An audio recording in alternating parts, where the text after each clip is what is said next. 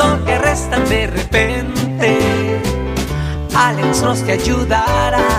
Buenos días, ¿con quién hablamos? Sí, con Rafael, una pregunta.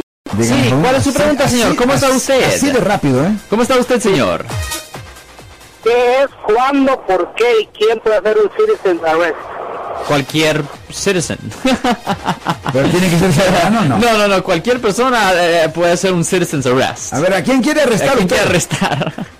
No, tengo, tengo otra pregunta. ¿Qué es y por qué? ¿Cuál sería la causa para hacer una...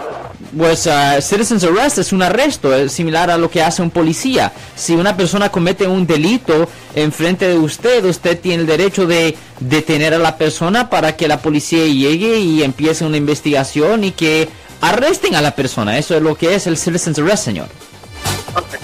Eh, él tiene el derecho, pero no la obligación necesariamente. No, no tiene la obligación, pero tiene el derecho de arrestar a la persona. Definitivamente, si usted ve que alguien está cometiendo un delito, Really? usted puede parar a la persona y decir, no, no, no, usted está bajo citizen's arrest. Oh my God. Y llama a la policía y la persona no se puede ir de ahí porque se le pueden presentar cargos debajo del Código Penal sección 148 que es de resistir arresto. Oye, Absolutamente. está medio loca la, la ley, ¿no? Oye, yo, yo te quiero hablar de loca- leyes locas. A ver, por favor. ¿Quiere hablar de leyes locas, sí, por favor. Ayer, le voy a decir una historia interesante. Yo estaba ayer en la corte de Richmond y estaba manejando un caso de, de DUI, de manejo bajo la influencia de alcohol. Ajá.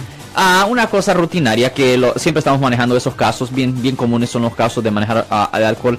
Yo estaba hablando con una amiga mía que es abogada y estamos hablando de, de un caso de ah, un policía que ah, acusó a un muchacho de un delito. Bueno, ok, yo pensaba que no es la gran cosa, eso pasa todo el tiempo, víctimas, policías acusan a las personas.